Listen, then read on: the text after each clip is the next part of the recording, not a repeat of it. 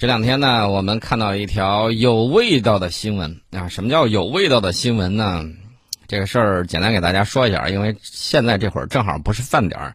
印度呢有一个邦啊，最近呢正在欢呼雀跃的玩起了牛粪大战运动啊！这个互相抓着大捧的牛粪，然后往对方脸上、身上甩，呃，这个又让我想起了在。抗疫的时候，他们号称牛尿能治疗新冠病毒，然后呢，还有社会知名人士大口大口的痛饮牛尿，新鲜的啊，还有牛粪，甚至把这个东西做成了一项产业，不得不佩服印度人脑洞之大。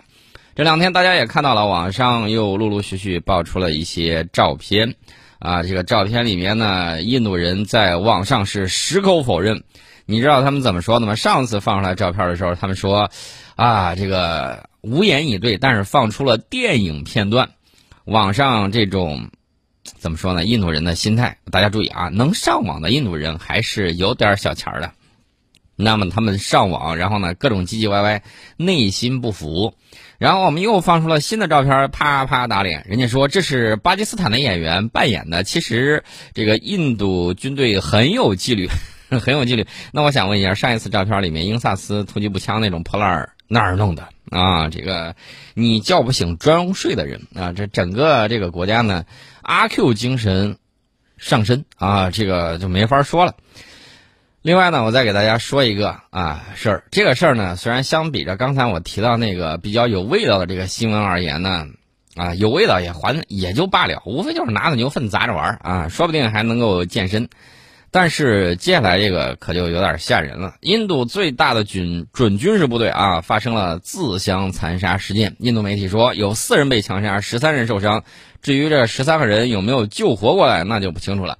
到底咋回事呢？十一月八号的时候，印度中央后备警察部队发生了一起自相残杀的事情。该部队成员。有一个人突然拿起了这个阿卡四十七突击步枪，向战友进行了迅速的开火，哒哒哒哒哒哒，然后呢就撂倒了一批。啊，这个枪击事件是在八号的当地时间啊凌晨三点十五分左右。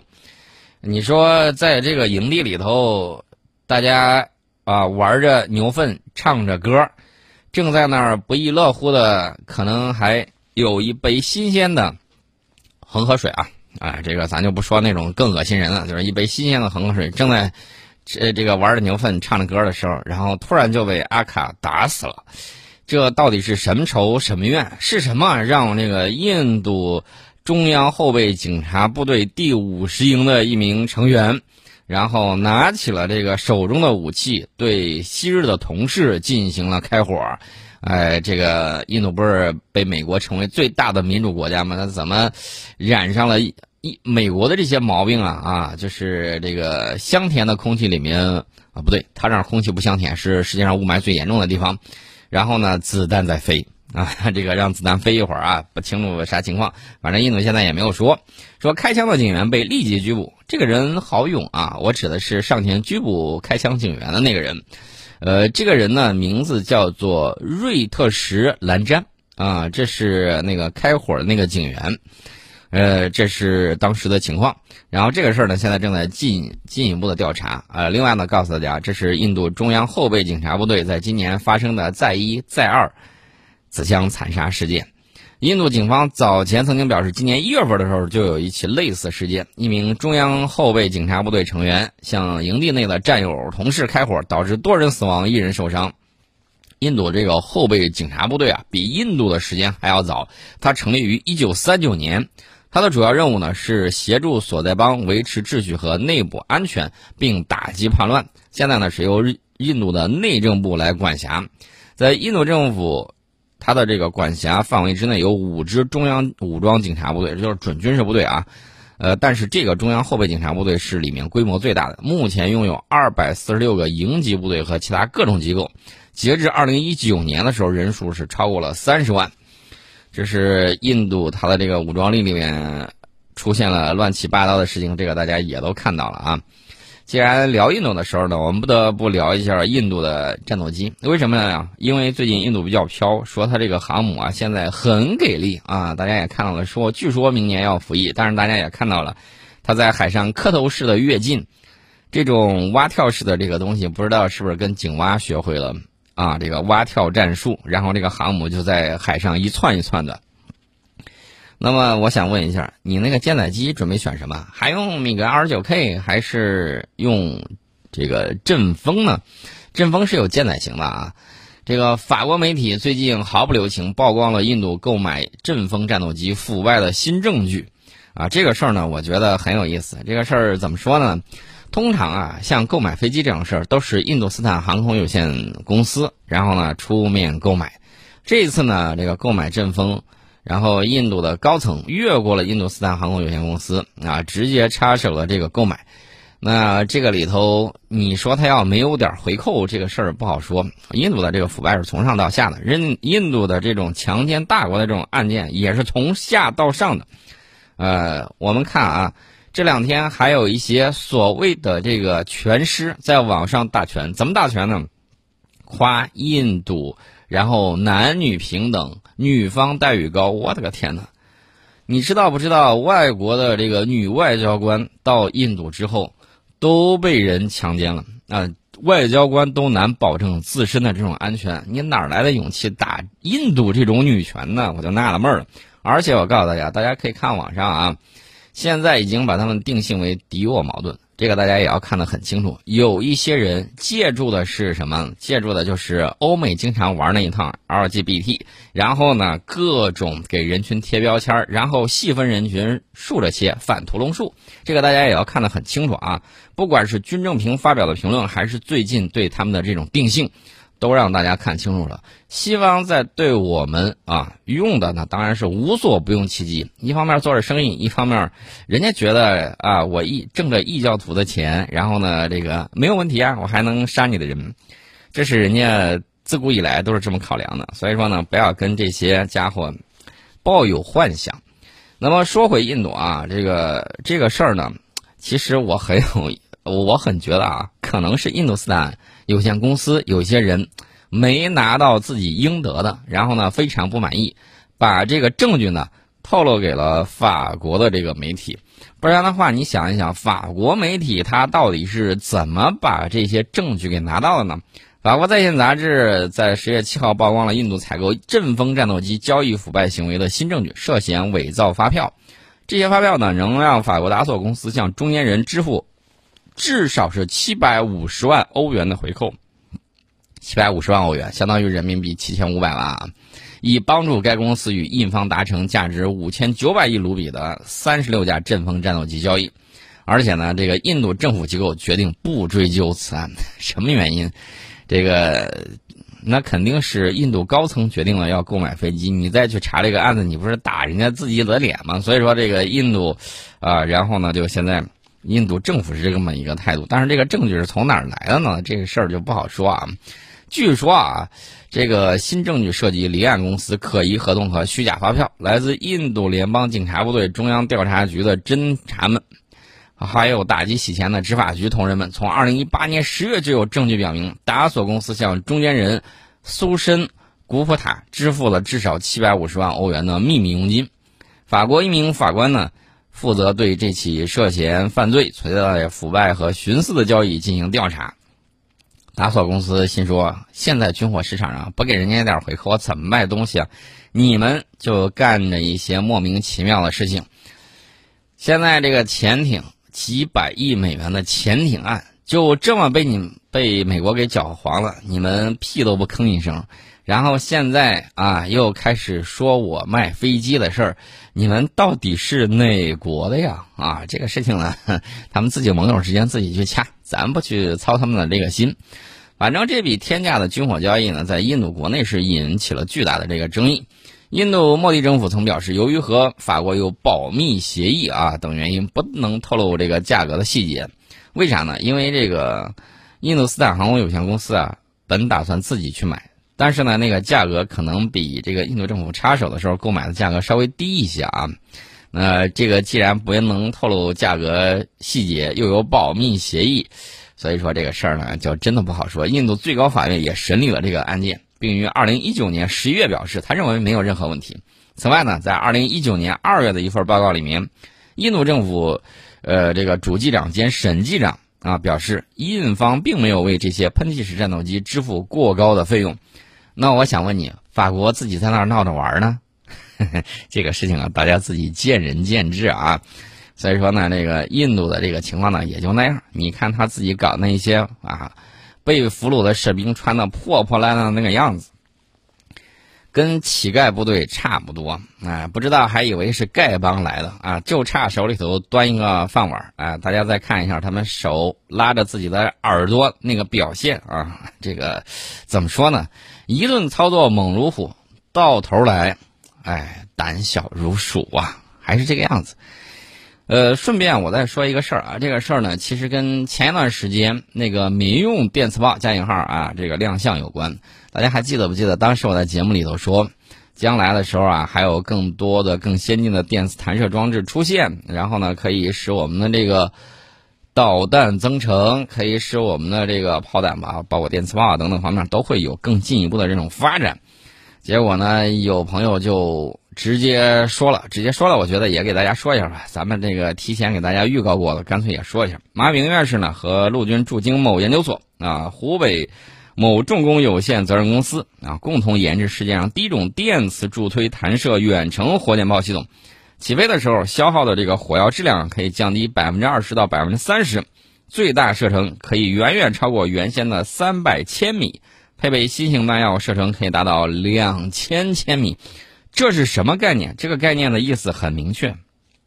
这个概念的意思就是，大家拿两千公里画一啊为半径，你画一个圈圈，你看都能够把谁包进来。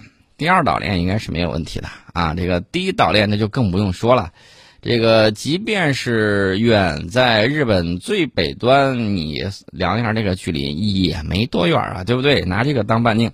这个是战争形态的一个巨大改变，大家可以想象一下，我们把这个简单制导的都通通叫做火箭炮。大家也看过网上火箭炮的这个试试射的这个视频，那个远程火箭炮飞出去了上百公里，动一下就打在了靶心的圆心位置，这个精度是非常高的。我看那个园林概率误差不到三十米，也就是十五米那样嘛，感觉这个具体的咱就不好说啊，反正是打的挺准的。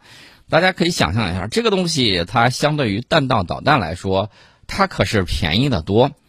这个东西改变了一个战争面貌，两千公里可以以地制陆。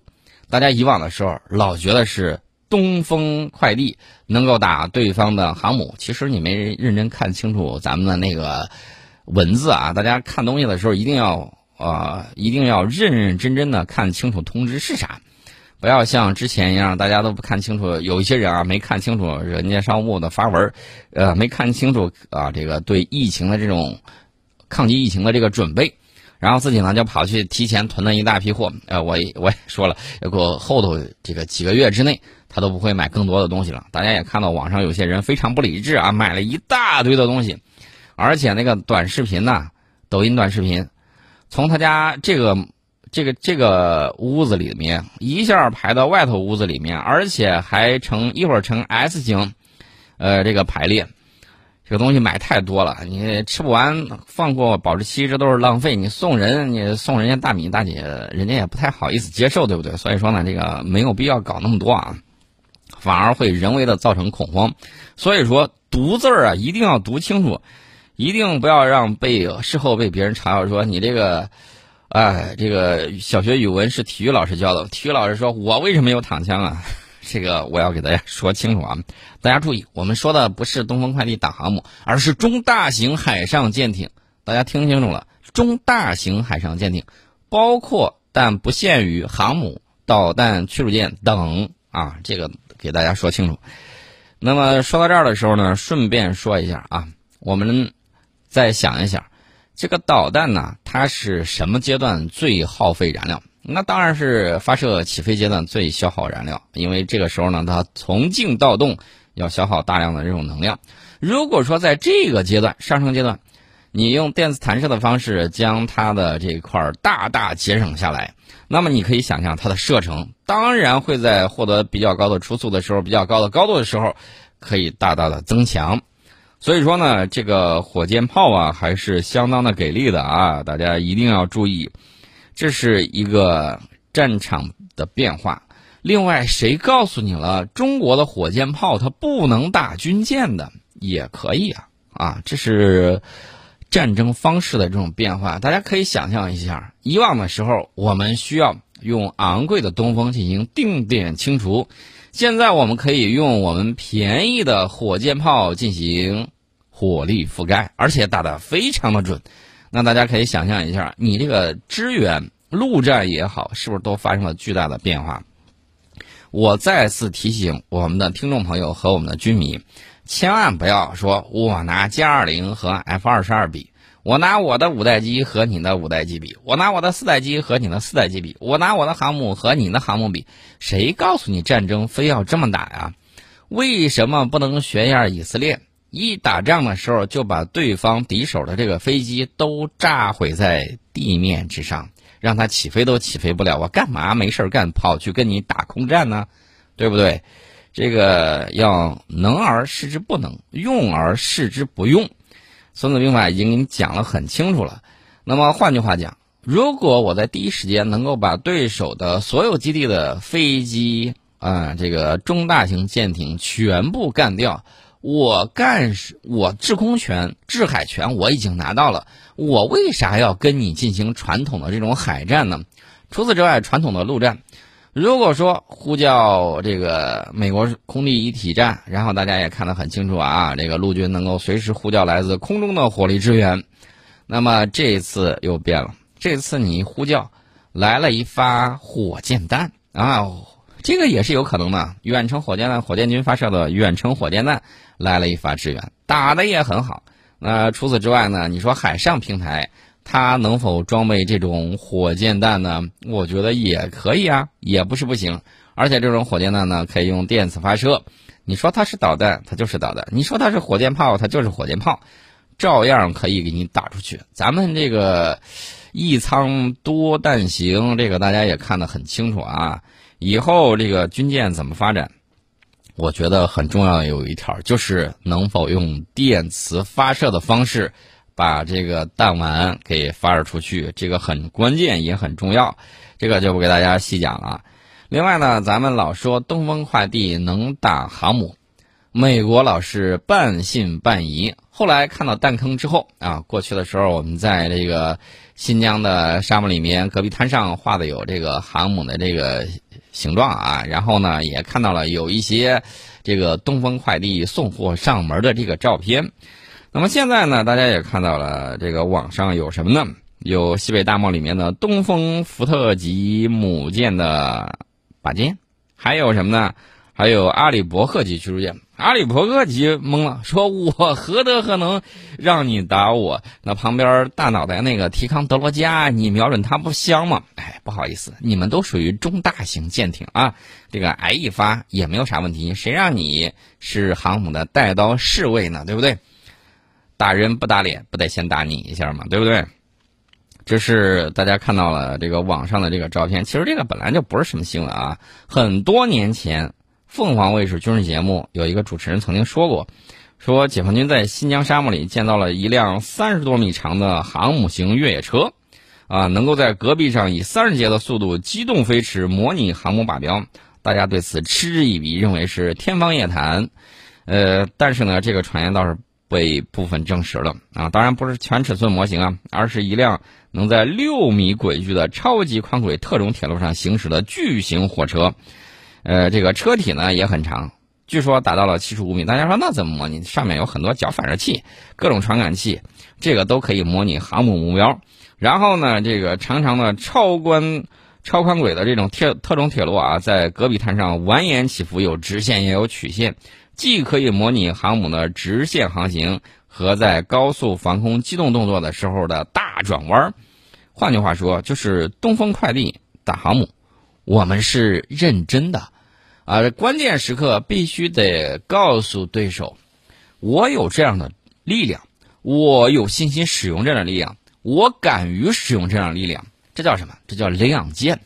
狭路相逢勇者胜。除此之外呢，也要你技高一筹啊。所谓魔高一尺，道高一丈啊。这个该让他怎么着呢？自己心里头咂摸两下，得让他咂摸两下。咂摸两下之后呢？他就心知肚明了，也不会像过去那样在那儿叫嚣啊，一会儿说自己能如何如何，呃，这个要钱的时候就是中俄都欺负到头上来了，这个不要钱夸自己的时候就是我一个人就能打外星人好几个，这你说的这是什么？这是典型的这个精神分裂啊！这是是典型的精神分裂，一会儿这样一会儿那样，而且喜欢走极端，要钱也不是你这种要法。没事写点什么破报告啊，什么乱七八糟的，无非就还是那几个字儿啊，翻过来覆过去，搞花样啊，渲染所谓的中国威胁。我想问一下，你在全球好几百个这个军事基地，你不是威胁，那别人都没啥基地的，你说人家是威胁，你这是跟二师兄学的成精了吗？啊，学会倒塔一耙了是不是？说到这儿的时候呢，我们顺便提一下啊，这个说一下什么呢？说一下这个美国现在有人呢就在担心，担心美国海军变得空洞，但实际上我告诉大家，正在从内部腐烂。到底怎么个腐烂法呢？我们先进一下广告，广告之后我们再跟大家聊。